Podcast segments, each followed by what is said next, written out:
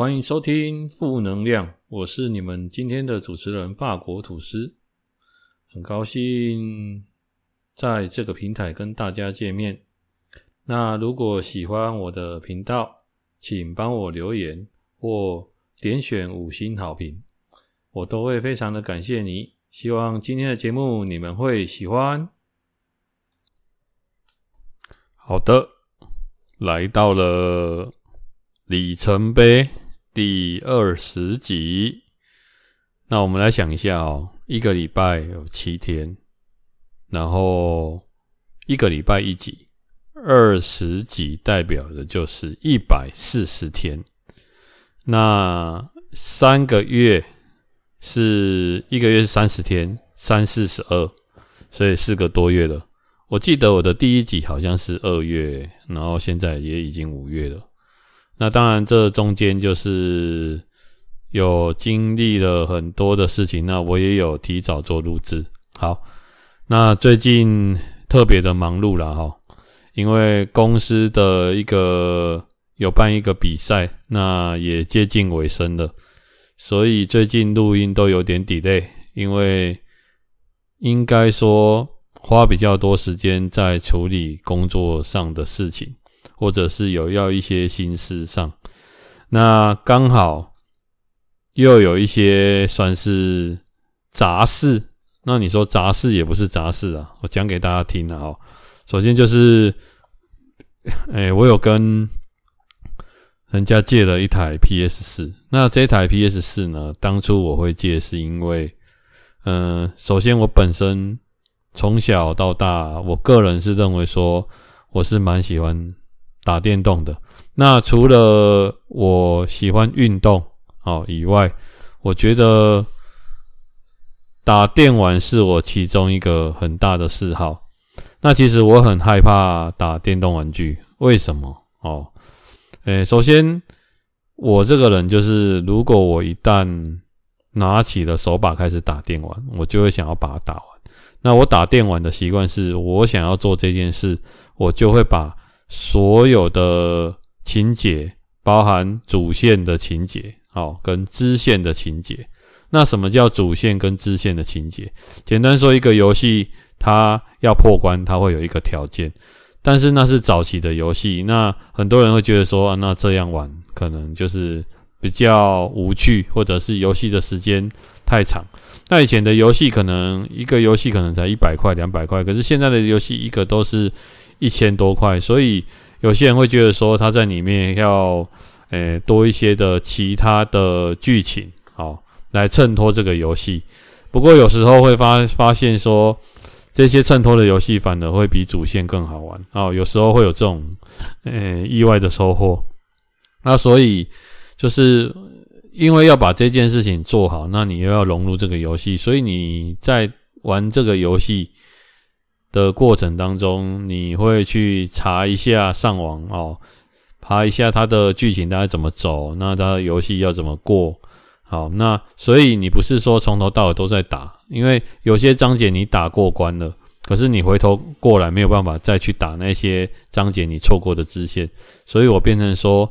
第一次玩通常都要玩比较久，因为我们要边走剧情边去大概 Google 一下它有哪些细项的剧情，好，我们要注意的，要把它走完，大概是这样。那以前呢，因为没有 Google，所以以前我们都会买一本，比如或者是大家用口耳相传的方式买一本，比如说像秘籍的东西，它会讲剧情。那在更早期，口耳相传。好，这蛮有趣的，就是有时候我们打破关了，然后大家朋友之间在交流的时候，可能聊到这个游戏，那他就会说：“诶诶啊，那个那个地下三楼啊，你有没有拿到？比如说一个某某的装备，好，比如说一个诶白金的手套。”然后我们就会想说：“诶没有呢，啊，他在哪里啊？天哪，我没注意到。”那我们就会觉得啊，那真的少了一些什么东西，那我们就会。可能重新再玩这个游戏，或者是把它的记录，如果运气好的话，把它调出来，然后再重新玩到那个章节，再把这个东西拿到。那你一定会觉得说，告不了诶，阿里克杰敏给他被冲上。其实那种是一种交流的那种里程碑，他的感觉有点像说，比如说哦，我今天呃，可能去呃高雄啊，或者是去台北玩，然后有人会跟你说，诶，那你去台北玩，那你有没有去看一零一啊？什么？你没有去看一零一啊？你没有去看一零一，怎么会算是去台北呢？或者是说，诶，那你到高雄，你有没有去吃，比如说某某家的那种诶美食？这样什么？你没有去吃这个美食？哦，那人家就会觉得说啊，你就会觉得说他是哦啊，那我没有注意到或者什么什么之类的。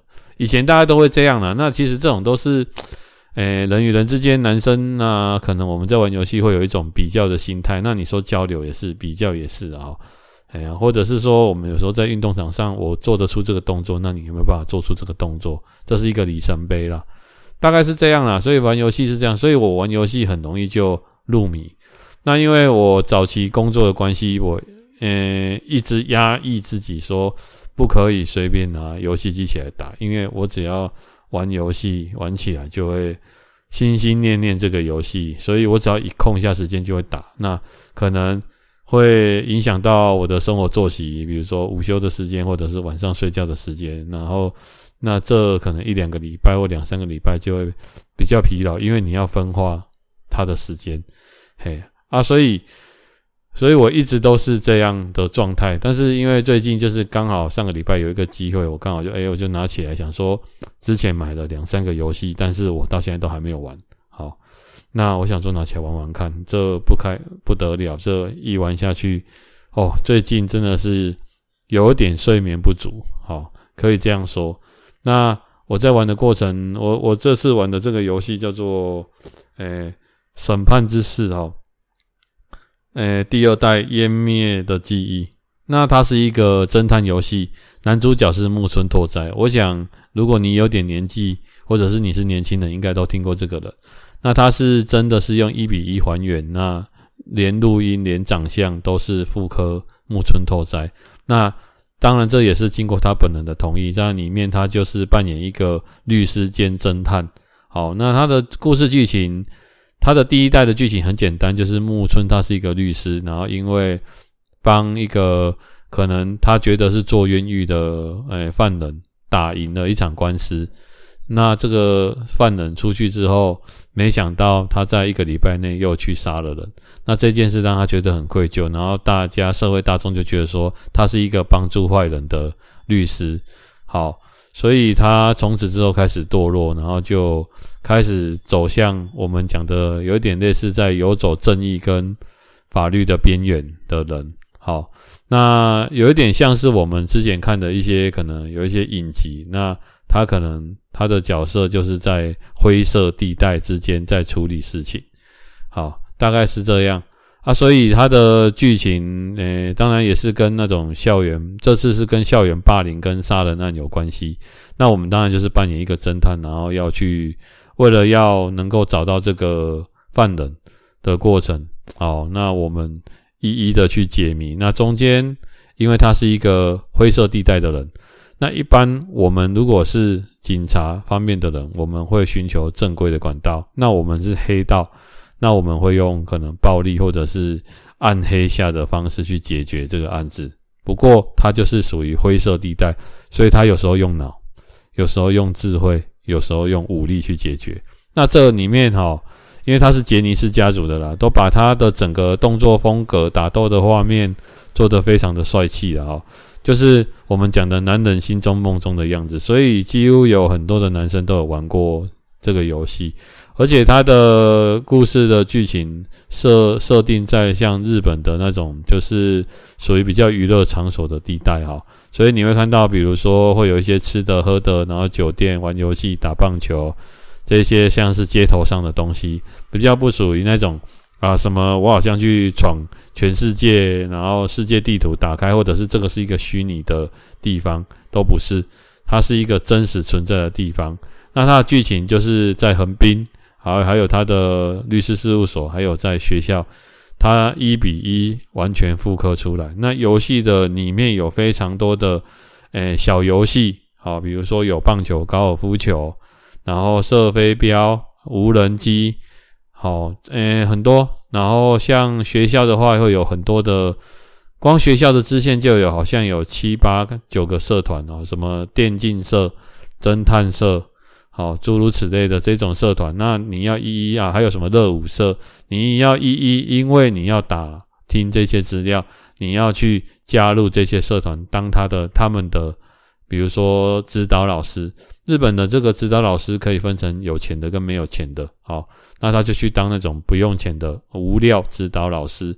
然后为了跟学生们打成一片，那他可能就要去学跳舞啊，他可能学怎么打电竞啊、打电玩啊、怎么无人机啊，然后还有什么机器人大赛啊，好，诸如此类的。所以它的 detail 非常的多，好，可是每一样游戏设计起来，我觉得就是会让你觉得就是可能说就是爱不释手了。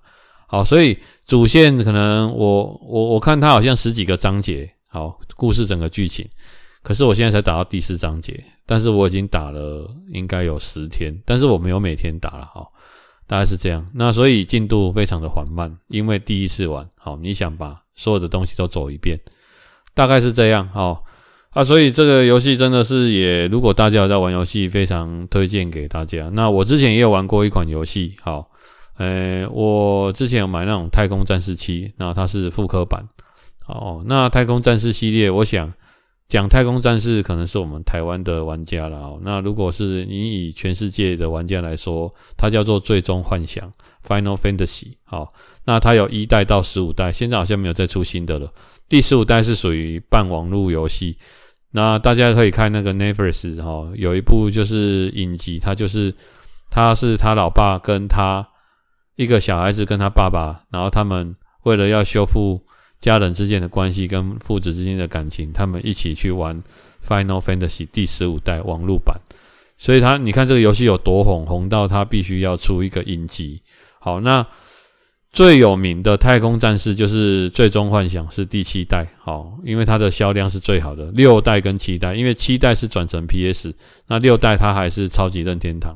那这个我都基本上我都玩过啊，只是说。现在的游戏画面真的做得很好，复刻版就是将它再精致化。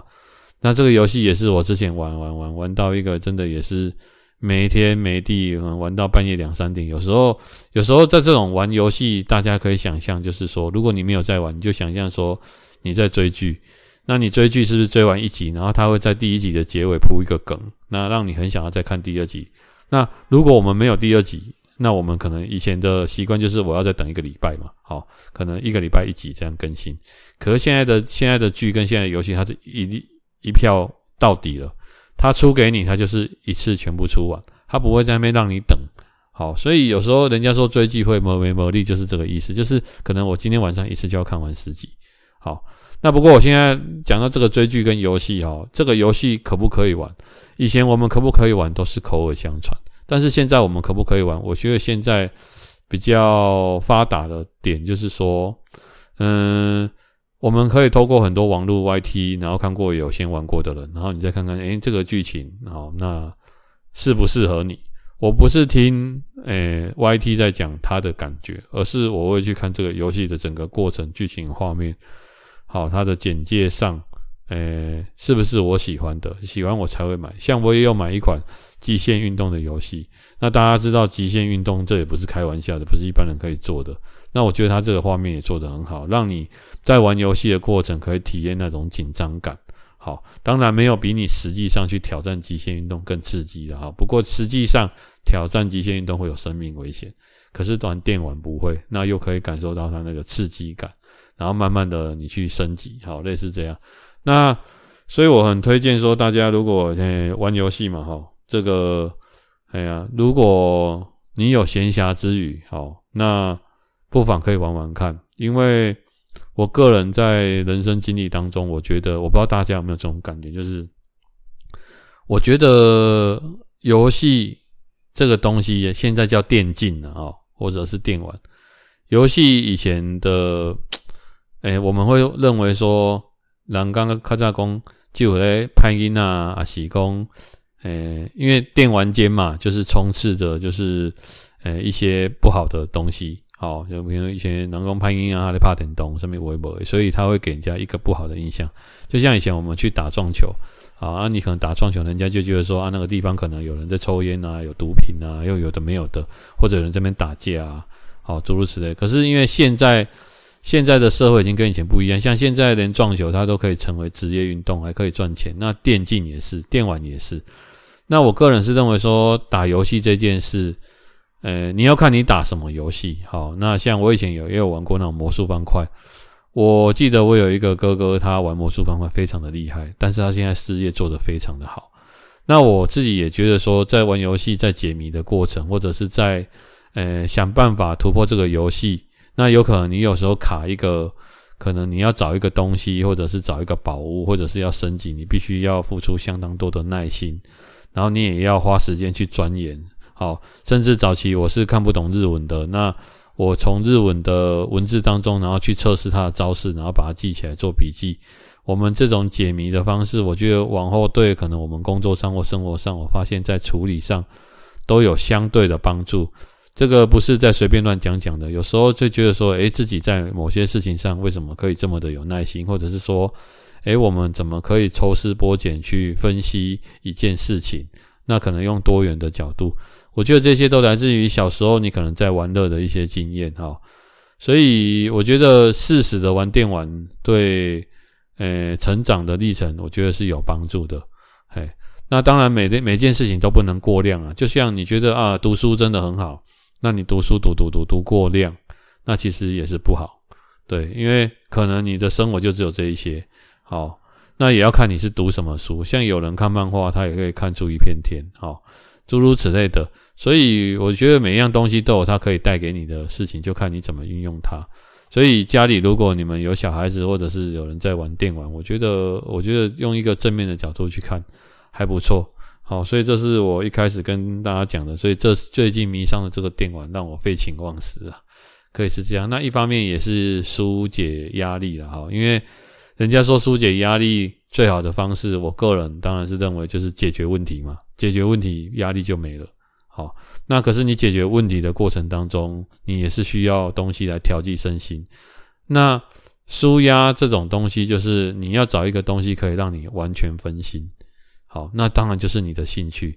这件事情你做下去，你会完全不会想到工作上的事，可以让你暂时的抽离。那它就是一种很好的舒压的工具，有点类似像这个道理。所以有人透过运动，有人透过看书。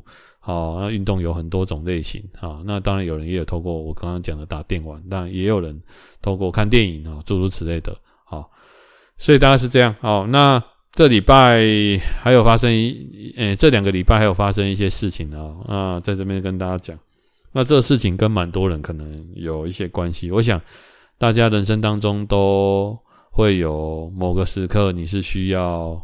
呃、做重大决定，好，我们这样讲，什么叫重大决定？比如说结婚、生小孩，那买车子或买房子，好，大概是这样。那，呃、今年我大概陪了两个，呃、呃、朋友，我们都有去看房子。那他们的年纪大概都在三十出头岁左右。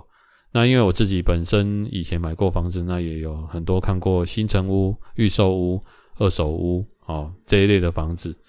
好，那所以自己算是，因为你在你要看房子，所以你会做了一些功课啊。那你做了功课，你也会问了一些朋友、一些人脉，所以自己也是有一些的经验。好，那现在其实看房子跟以前，我个人认为说有一个比较大的差别了，给大家参考了。因为现在有一个东西叫实价登录嘛，所以也就是说你不会出现像以前，就是我们是采在叠对叠的方式，就是。你隔壁的买多少？你楼上的买多少？这一条我们隔壁栋的，或者是我家对面这间，大概成交卖在多少钱？你不会不知道。那以前会不知道，以前会人家说的白手套。好，那大家听听看，什么叫白手套？以前会发生说有三方交易，就是我要卖给你，我是透过房仲卖给你。那我找一个朋友来给你出价。那这个在出价之前。我会跟你讲说，这附近的我要先得到你的委托。假设我 A、B、C 三个人，我是 A，好，那我是房仲，那 B 是屋主，他要卖房子，那我要得到屋主要让我卖房子，我当然是跟他说，哎，我觉得你这边的房子啊，假设啊，你的房子你觉得有一千万的价值，好，可是我会跟你说，我觉得可以卖到一千五，如果你让我卖的话。但是其实这边的房子可能只有一千一或一千二，但是他讲一千五，你就会觉得说，诶，比我想象的多。好啊，那我来交给你卖，这样。那当你拿到这个委托的时候，就会有他就会跟你说，诶，现在有人在出价要买你的房子，那诶，看要不要交给我来处理。那他就会找了一个 C，这个 C 是房仲的朋友。那这个朋友呢，他就会假装来看房子，跟你讲说，嗯，好，那他就会在那边，诶，比手画脚的跟你说，诶，这间房子他表现出他有高度兴趣，好。那到时候房仲就会来跟你谈说，哎，那个屋主有意愿要买房子，不过呢，就是他还在考虑的。那我是觉得说，如果你可以开价再稍微低一点点，好，那他可能会同意这样啊，我再来帮你跟他谈啊，诸如此类的。结果呢，结果结果好，我们来看状况。结果呢，他就会再跟你讲一个说，哎，我觉得你这间房子啊，本来可能你以为说好啊，那我就要用一千三，结果呢？结果一千三其实是真的可以卖掉，但是呢，他会在这当中突然跟你说：“诶，最近房子这边啊，行情啊，可能有什么状况？我觉得你要不要一千两百五十，就直接把它卖掉？这样，那如果是这个价钱，应该可以马上成交。我有这个信心。好，那你早一点脱手，你也比较安心。那我们就想说，好啊，好啊，那不然就一千两百五十卖掉。谁知道你卖给他的时候呢？”过了一个月之后，你会发现他在网络上，或者是他又有一千三百五十万卖掉了。其实当初你卖的这个人，并不是来看房子的这个人，而是另外一个人，而是他先找好了。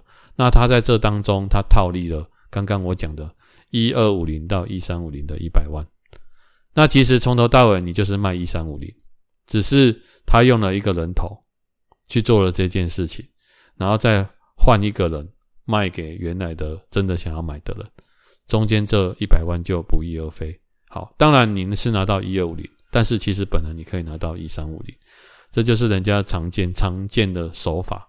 所以现在我们看很多电视都有在讲一些什么买卖房子啊，什么什么黑心房仲什么的，然后他被什么诈骗啊，然后本来什么什么降价卖出，可能赚差什么三五百万的这样。好，尤其是我跟大家讲，北部、中北部的房子特别贵，那个随便一个价差，真的是可能你做一次比你赚那个佣金都还要好赚。好，这就是常见的手法。那因为现在实价登录的了啊，我们在买卖房子的时候，我们可以先知道附近的行情，或者是上下楼层、左右楼层邻近房子的行情。那你可以查一下它的年份，好，比如说附近的房子的年份都跟你差不多年份，那。卖的行情大概多少？所以实际上你买的价格也不会差太多，这样那就会比较透明化。哦，现在是这样了哈，所以就不用像早期这样叠对叠。那因为就是这最近就是陪了这个第二个同事，我们就去看房子。那其实他之前有好一阵子也没有去看房子，只是他跟我，他突然某一天突然，呃，应该是我在猜，应该是一个多月前，这件事很快哦哈。就是之前我们有很密集的看房子，在去年，那后来他突然没有看了，然后他就是在大概一两个一两个月前，突然有一天跟我说，他朋友有推荐他一间房子是预售在仁武，那看我有没有空陪他去看，然后我就好奇，我就跟他说，诶，啊你不是有一阵子没有看房子？我想说你没有要买的这样，好，因为那时候他们有两个，我们有两个同事一起看，可是那 A 的同事已经买了。然后另外一个同事的话，他就是说，哎，他后来想一想，还是先不要好了。这样，好，那这件事就无疾而终。因为我也不是卖房子的，我也不勉强，只是我就是觉得房子越晚买越贵。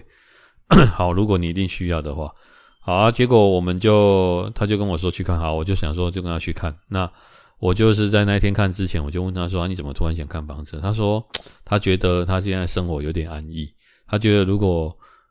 呃，因为我们大部分的人的人格就是，呃，过得舒服，你就不会想要再往前进。人哈要往上，就是你要让自己有一点压力。我们这样讲，只是说是良性的压力还是恶性的压力。他想要给自己一些压力，这样他更有目标。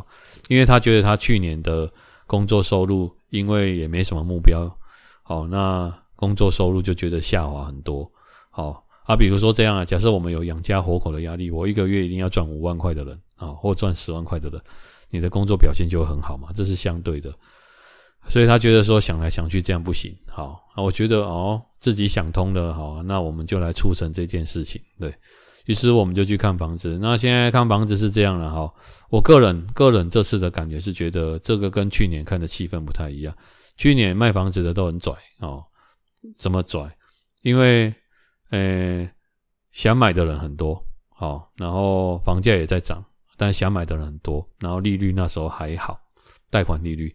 可是下半年开始利率开始，美国一直升息，然后换我们台湾也在升息，那未来会不会升更高？不知道。好，那这就有可能造成买房子的人他们会缩手，因为买下去我贷款头几缴出去的，但是我每个月的贷款可能我现在利率比较高，大家可以想象说，如果利率提升一趴，一千万一年多十万的利息，那你本利和再缴一年就要多缴三十万，这不是一般的人缴得起的。好，所以很多投资客可能就收手了，那市场就没那么热络。所以我这次看的状况下是觉得。对方比较想要卖我们，那他也比较积极。好，那买方的市场现在就是观望。那当然，我觉得买房子，我先跟大家提一个点啊，就是为什么我觉得啦，只要你买在蛋黄区，不要太偏的地方，基本上房子这么多年，我看来只有涨没有在跌。那我跟为什么我们的同事想要买房子，我就跟他讲一个道理，我说你一样在存钱，但是你存钱的速度不会。快过于房子涨的速度，因为它是不同的杠杆。我举一个例子，假设你买一间一千万的房子，一年它涨十趴，好，你已经买了，所以涨十趴就是多一百万。那这一百万其实就是入了入了你口袋，因为你的资产就多一百万。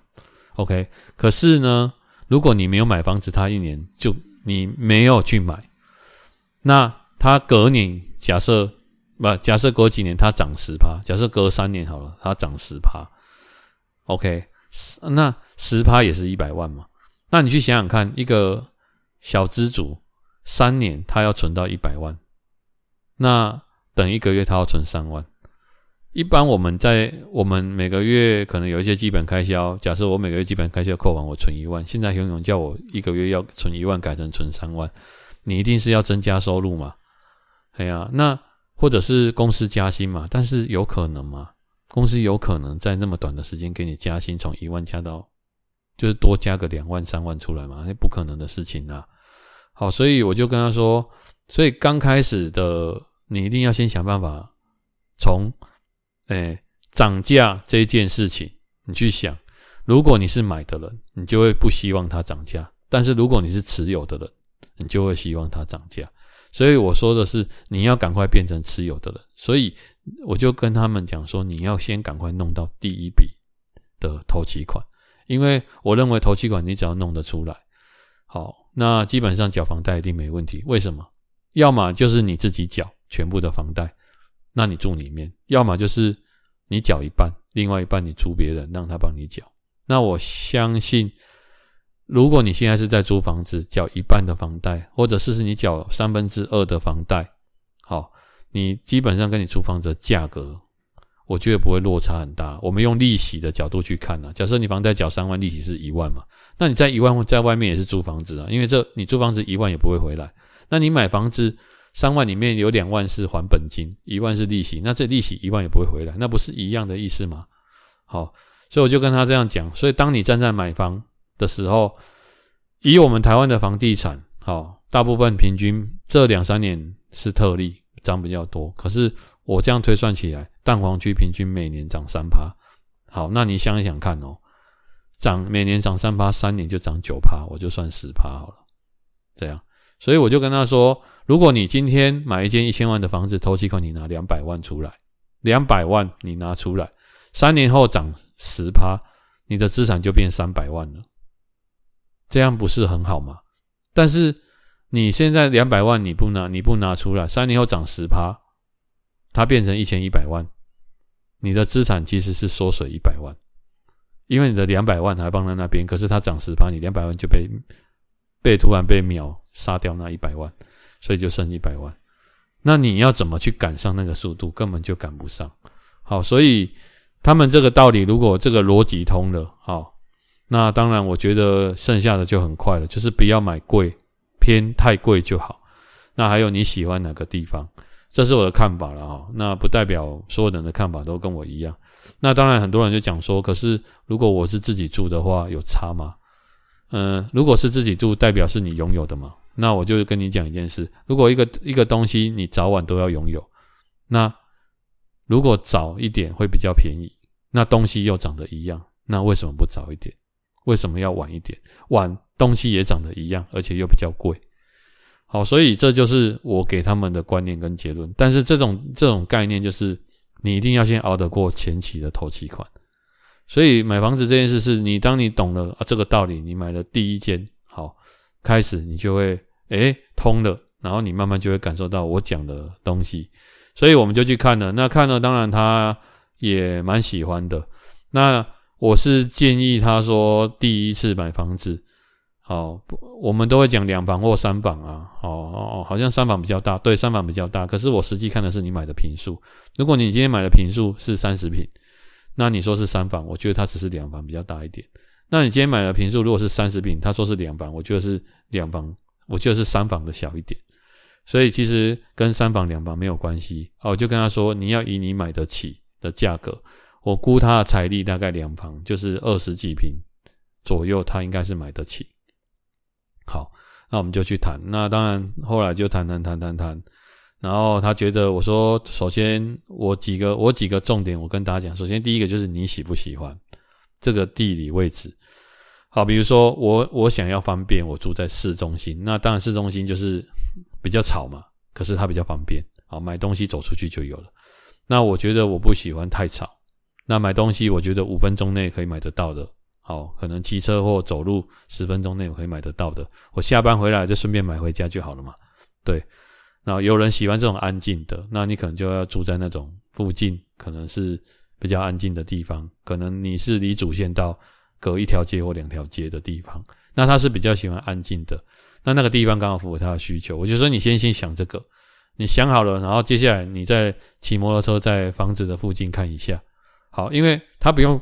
考虑到工作，因为这个工作就离他工作的地方大概十分钟，好，所以这个 OK 好，那他就骑，我就要骑车附近绕一下，看这附近的地理位置啊啊，你觉得环境居住的环境怎么样？看一下，因为你以后要在这附近生活嘛，好，OK，他看完他觉得 OK，然后我就跟他说，哎，那就要不要？我就他看完的隔两天，我就跟他说，那你要不要找个时间？你想好了跟我讲。那我们找个时间去谈价钱，那你就带钱去，我们就去谈价钱。OK，那他当然就在想，可是他就是很害怕说，那一天就是在我们要谈价钱之前，啊，也就是上个礼拜谈价钱之前，哦，他就在想说，他到底是缴不缴得起这个每个月的房贷？他想到他有一点焦虑，但是他又觉得说，这次是他最接近买房子的一次，因为之前他就是犹豫了。好，去年他犹豫了，所以去年的价钱还比今年更低。好，可是他犹豫了，这一犹豫就差了一平，就差了一两万。好，这样，然后他想来想去，就来问我，我就跟他说，如果你是考虑，我觉得房子跟人不一样，你生了小孩，你养不起，你就是过一些低品质的生活，但你真的养不起，你小孩子不能卖掉。好。不能变现，不能丢给别人，OK。但是房子可以，所以大不了缴不出来卖掉，再不然就是你先不要住里面，先不要装潢，好，你先租别人，这也是一种方式嘛。对啊，我说等到有一天你想住的时候，你不用买贵啊，因为你如果五年后突然觉得，诶，我想要住这间房子的时候，好，那我到时候再买一定很贵，好。可是有的人就他他的想法就是觉得说，可是我房子我不想要给别人住。但是我又不想要自己缴，完全缴这贷，我怕我缴不出来，我就说你先先缴。那给不给别人住是这样。如果你脑觉得很好的房客，我觉得给人家住有什么关系？但是要怎么找到很好的房客？附近的行情都租一万八，跟你差不多平数，那你可以租人家一万五啊，马上有人来，懂吗？你刚打完，你在刚好听会喝醋咖，就是比如说我有一间店面，我要租人家，我开租金一个月十万。这样，那很多人来看，OK，那有有人做吃的，有人做饮料，好，有人做手机店，什么什么什么的。诶，结果有 Seven 来跟你谈，OK？那 Seven 它的价钱，如果今天是 Seven 来跟我谈，或者是全联来跟我谈，我会觉得说我愿意便宜给他，但是我签长约。大家真的懂这个意思吗？因为我觉得，与其如果你有一个你租人家十万，那我全年可能我租他八万就好。为什么？因为全年写喝出卡，他是有财力的人，他缴得起，他不会跑单，他可以拉动。因为因为全年的到来或 seven 的到来，它可以拉动附近的房价，带来一些商机或生活上的便利。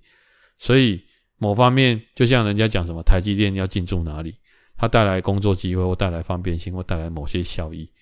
对吗？我我跟大家讲了，全年像全年 seven 这种不会随便评估那种鸟不生蛋的地方了，除非那是特殊需求了。好，比如说山上好这种地方，要不然基本上他们会评估的地方就是很有发展性的啊，大概是这样。那我为什么会这样租它？因为我不这样就可以知道说，因为他们要倒的几率很低，或换换地方的几率很低，所以我都觉得我就长期收益，虽然我少赚，但是我稳定。懂意思吗？可是如果今天租一个十万块的，那我租给一个，假设说他是很有，哎、欸，比如说他做餐饮的，他刚开始创业或者什么有的没有的，但是也不是连锁，那你自己就开一间店。那假设两年后他没有做了，那你两年后是不是又空下来？那你要租人家，你空下来又要重新再找，你重新再找又要浪费时间。大家这样懂意思吗？你可能就六个月或三个月没有人，没有人问，就是停租。那你不是租金也是损失的，放在那边房子也没有人在在用，是不是很可惜？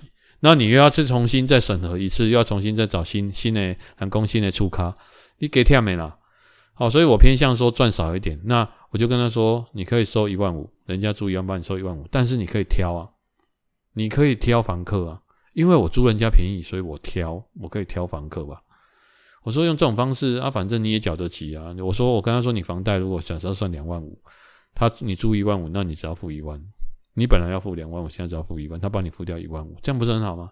还有一个很好的出卡，好让他能够安居乐业住在你这一栋房子里面。然后你就跟他说：“哦，我租你便宜，啊，你帮我把房子顾好，这样好。那这这个价钱是低于附近行情，啊，你顾好，我也很感谢你，所以我也因为这个原因租你便宜，就帮我把它好好的顾好，这样大家长长久久。啊，那不起，就喝，我就这样跟他讲。”结果那天听完之后，他就他就说他在想一晚。我说没关系，你再想几晚都没关系，这种事情急不得。哦，就是因为我我也不是卖你房子的人，我是给意见给看法，因为我不会叫一个收入不到的人去做超过他能力范围的事情。比如说两万五，他就哀哀叫人叫他去买五万的房子，那他没办法。对，好，结果真的他就想了一晚，他就决定说好。我们就去谈了，好，他就跟我讲，他说好，那我们就去谈。那我们那天在那边从十点杀价杀杀杀杀杀杀杀到十二点半，好，那最后就是很顺利的，就是成交了了啊。那一品大概落在三十三亿，那大家可以想象一下，仁武新的房子预售屋现在已经到三十三亿。我看了一下这一间房子的上一期的建案，大概在一年半前也是预售屋，那时候才二五六。好啊，现在已经三十三亿了，真的是很可怕。好，所以我就也跟他讲一件事，我说这个价格我觉得还可以。那如果真的我们买贵了，好，到时候实价登录买贵了，我跟大家讲啊，我是跟那个卖房子的讲说，你如果真的买贵了，以后也不会再跟你买的了。但是我也不会去找你跟你上面一哭二闹三上吊了啊，你得搞外记耶，安尼啦。好啊，如果你们用这种方式，我不希望到时候实价登录发现说我同事的房子上下左右他买最贵。我说你这样就是就是你你这样做生意就不道德了。那当时候我们开给他价钱，他还是有便宜给我们，那是不是便宜？到时候实价就实价登录就知道了。好，大概是这样。我就是跟他讲，我说做生意来日方长啊，以后你们还在这个业界，那你还会再卖房子，那你一定希望我给你带来更多的客人嘛。那我的同事有很多三十几岁，他们都有需要要买房子，所以我觉得他也是会做生意的啊。实价出来就知道了。那我是跟同事讲说，如果真的房子，这个房子到时候我们买，重点是你喜欢。那喜欢，不管是贵或便宜，不要差太多就好。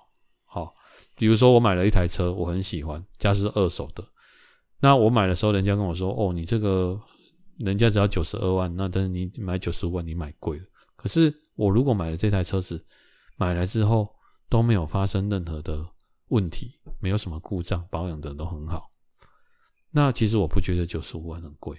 但是如果我买了九十二万或九十万的车子，买来之后它有一些问题要修要什么，你再回去找那个人有用吗？没有。那你买便宜有用吗？懂吗？有时候就是这种东西很看 kimoji。我就跟他说，如果房子真的买贵，那也差一年而已啦。为什么？因为你一千万的房子，哦，你一年差三趴，一年就多三十万出来了嘛。你现在买，明年就变一一千，现在买一千万，明年就变一零三零。那我说好啊，你假设你贵十万好了。总价贵十万，那明年你就成长三十万出来，那你就是赚二十万，少赚十万而已嘛。但是还是赚嘛，那后年就把它赔回来了啦。好，我的意思就是这样。所以我说最重要的是，哦，我们把这件事定下来了。好，那之后，因为它这个是预售屋，所以是分批缴款，等于是两层，一千万，我们拿两层出来。那这两层，你就是可能现在先付一层，接下来就是分批。到拿到房子之前，把最后一层、另外一层再付完。好，那再加上它可能有一个，就是，诶、你到时候入住要有一些什么，缴一些税金啊，什么有的没有的文书的东西，大概要十几万。这个东西是额外的部分。啊，其实你去买二手房子也是要付房中费用，那其实差不多的意思。那买一买，我觉得，诶、帮他处理好这件事情。那我记得那天我回到家的时候，他就。传一句感谢我啊，他就说很感谢我这样。那因为他说他现在心情也很复杂，那可能是第一次买房子的。我公，咱这些人开下这钱嘛，毋捌开过遐大条，然后开咧买一个包包，买一个衫，开咧两万三万，出国开一个十万，咱嘛要开一条钱，可能就开开一千万啊，是五六百万、七八百万安尼。好，我讲这不是开钱啊，这是欠钱啊，你个拿钱欠落来。好，这当变的啊，你你你买有诶无诶，出去拢拢无法度得来，嘿。那他就很感谢我啊，当然我就是觉得说，诶、如果，哎呀，就是我觉得人长到那么大啊，不是很多东西都一定要什么利润，就像 大家可能会想说，那你也不是卖房子的，那你带去去买房子，基本上我不会 push 他们一定要买这间房子，我都要他们一定要就是是不是真的喜欢，好，然后。帮他们做一些分析，那我觉得有时候你用你的一些经验帮助一些同仁，就像以前我们可能有一些前辈或者是一些贵人帮助我们是一样的道理。那大家在职场上如果聊得来，那能帮忙就帮忙，好，就是啊，我冇时干嘛，那我也磨练一些经验，好，帮他帮忙做这些动作，我觉得自己也是觉得蛮开心的，那也帮就是。他们可能或多或少省下一些钱，但我觉得最重要的省下的不是钱，好，我觉得是大家彼此在这个过程当中赚到的一个情感呐，哈，大概是这样，所以的期待一立出了哈，那正式的签约，因为金额谈好了，正式的签约可能，呃，在下下周啊，我们有约一个时间，好，大概是这样了哈，OK，那大家不知道有没有一些可能你玩电玩啊，或者是说有什么游戏可以推荐的？好，如果有，不妨可以在我的 Podcast 下面留言。好，那或者是说你有一些买房的经验，啊，不管是好的还是不好的，好，都可以在这边跟我分享。那今天就是节目的最后，好，因为我是刚刚临时想说，不然今嘛多少时间，好，来录个节目跟大家分享这两件事情，那有后续再跟大家追踪。那每次到这节目都会跟大家分享，就是一些电影啊或影集。那我大概在一个月前左右吧，看了一部 Netflix 的影集，它好像有十集还是八集，忘记了，是日剧。好，那这个日剧我觉得非常的特别，要推荐给大家。它叫做《相扑圣域》。好，相扑大家知道，日本国粹，圣域是圣斗士星矢的圣，领域的域。好。零的领域好，大家有看有看过闪电霹雳车吧？哦，零的领域的域，相扑圣域。OK，它是呃，目前我看那么多电影跟影集，我第一次看到有关于呃相扑类别的励志片。个人的励志片哦，大家有看过很多吧？就是像洛基，它是全集的，好励志片，一拍拍的洛基一二三四，现在还有呃用成什么他儿子的，好什么阿波罗的儿子，什么什么有的没有的，又出五六，好这种励志片，还有什么有那种棒球的励志片，好，然后篮球的最多，好我看过最多，好像什么卡特教头这种很励志片。然后还有一些什么跑步的啦、爬山的啦，有，但是我从来没有看过相扑的。好，不瞒大家讲，相扑真的蛮好看的，哎，因为我很小的时候，我们家的第四台在七十几台的地方，那时候我记得就有相扑的这个节目。相扑在日本是一个非常神圣而且值得尊重的一个，算是他们的事业。工作好，日本的横纲啊，就是相扑里面的最高等级，就像横纲就是他们个人可以升到的最高等级。好，这个位置好，日本好像自始至今，从以前到现在，好像不到一百个。好，大家可以去看这部影集，它里面有详细的介绍。好，然后他就有讲他们训练的过程、居住的环境，还有一些阶级的制度。好，那还有探讨些。可能一些比较黑暗面的，好，那有比较光明面的这些东西，这部影集真的是非常推荐大家可以看看。那那时候看那个相扑，我记得我记得最有印象、最有印象的，就是那时候有一个早期在看，有一个叫做桂乃花，好的这个相扑选手跟鼠太郎。那桂乃花好像有一个哥哥叫做若乃花啊，他们两个都是横纲，那鼠太郎也是横纲。那时候那个年代就是他们的呃、黄金年代了哈。我记得相扑在看的时候，它有很多的规矩，好，就很多很神圣的一些动作。那如果说这一场比赛，假设我们看好 A，结果是 B 赢，而且非常的精彩的话，他们好像会把坐垫直接丢出来，丢到那个相扑的台上，代表这场比赛真的非常的精彩。哦，有点像是这样。那相扑选手在比赛在场上的时候都会撒盐，那是一种驱邪的概念。好，那目前的相扑选手，大家可能想说这是日本国粹嘛？可是其实他们有很很多都来自于蒙古的，好像在诶、蒙古的地方也有很多相扑，也是一个很盛行的运动，所以有很多蒙古的选手，好也都有在称霸在日本的这种这种相扑的领域上。那我就是我，我印象，我印象了哈，我印象最深刻那时候那个黄金年代，好，就是他们这个日本的相扑选手，如果你是横纲，他们的薪水是非常的高。好，那大家一定会想说，相扑这个运动，它是不是越胖越好？好，或者是说，感觉他们身体都是肥肉？大家如果去看这部影集就知道，其实相扑他们。外表的肥肉里面有很多是很深层的肌肉。好，这个相扑非常吃他们的膝盖的脚力、下盘的部分，所以你看到他们很多动作都是用蹲的动作。